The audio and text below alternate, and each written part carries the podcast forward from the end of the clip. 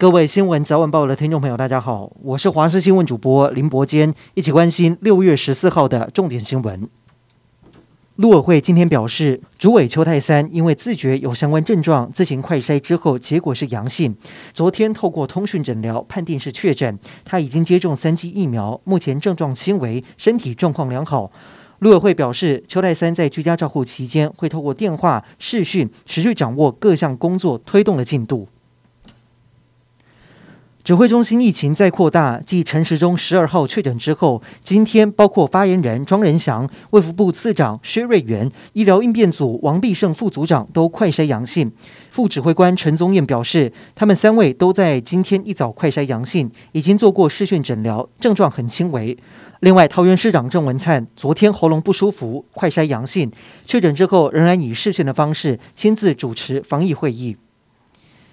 今天国内新增六万六千一百一十九例的本土确诊，两百八十五例中重症，以及一百二十三个人死亡。虽然今天没有儿童、青少年重症死亡，但是却新增两例没有慢性病史的四十多岁男性，罕见在解隔之后死亡。另外，指挥中心表示，目前南部正床率接近最高峰，预估下周会有下降的趋势。至于外界担心 Omicron 变种 BA. 点四、BA. 点五未来是否会进入国内社区，对此罗一军表示，迟早会进入，但是研判需要几个月的时间才会造成下一波疫情。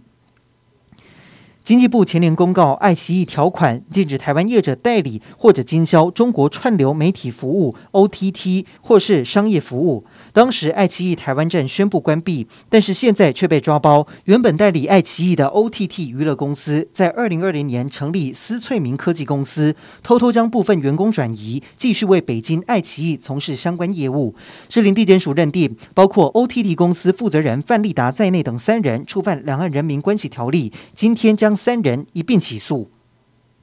美国公布五月的消费者物价指数增加百分之八点六，创下一九八一年以来的新高。这也让联准会预计要升息两到四码。台湾央行也传出周四要升息，出估将会升半码到一码，来维持美元和台币利率差，避免台湾的出口受到影响。而升息也能够减缓通膨的速度。台经院专家表示，以去年的基期来看，通膨最严重的时间应该就是这两个月，接下来物价就会逐渐平缓。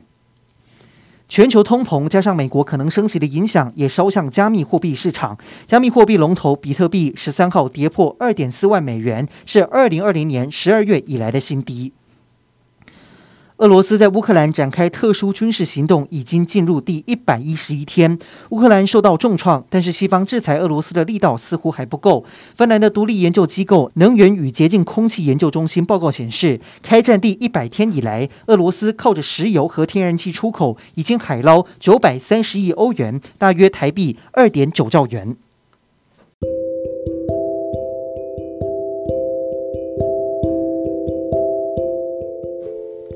以上就是这一节的新闻内容，感谢您的收听，我们再会。